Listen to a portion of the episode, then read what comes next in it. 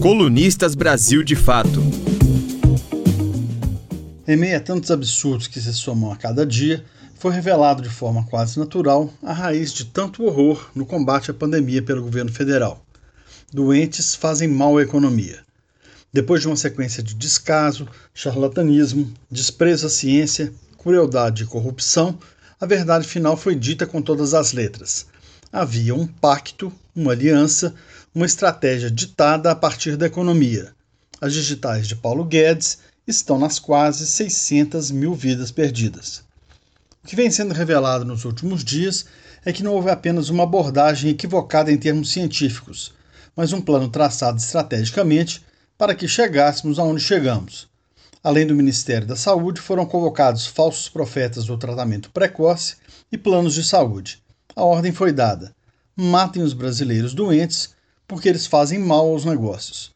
O comando foi assassino, mas travestido de liberalismo. Frente a isso, a incompetência gerencial, a falta de uma política e até os esquemas de corrupção para a compra de vacinas são ações de criminosos menores. A progressão de terror entre um burocrata, comerciante ou deputado que combina propina e um dirigente de plano de saúde que mata seus pacientes para fechar as contas e nutrir com isso a falsa sensação de segurança de que está tudo bem. Os procedimentos da Prevent Senior só encontram paralelo no nazismo. Vale tudo no campo sanitário para devolver a dinâmica dos negócios e fazer girar a roda da economia. Dos tratamentos ineficazes, a falsa sensação de segurança conferida por eles. De quebra, se abre uma franja de oportunidades para empresários inescrupulosos dispostos a lucrar com a pandemia.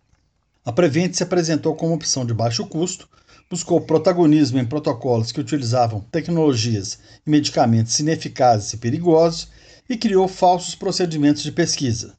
Usou pacientes como cobaias, encurtou tratamentos e tirou pacientes graves de respiradores. Há uma relação entre morte e liberação de leitos. O alinhamento entre a economia e a política de saúde, executada pelo governo federal, com a contribuição criminosa de alguns profissionais e empresas, não tem outro nome: horror. Não é incompetência, ganância ou negacionismo. Vai além da política pública, sobrepuja a corrupção, está muito distante da mera ignorância. É um pacto com o mal, no sentido mais profundo da expressão. Não é possível ir mais baixo na escala humana.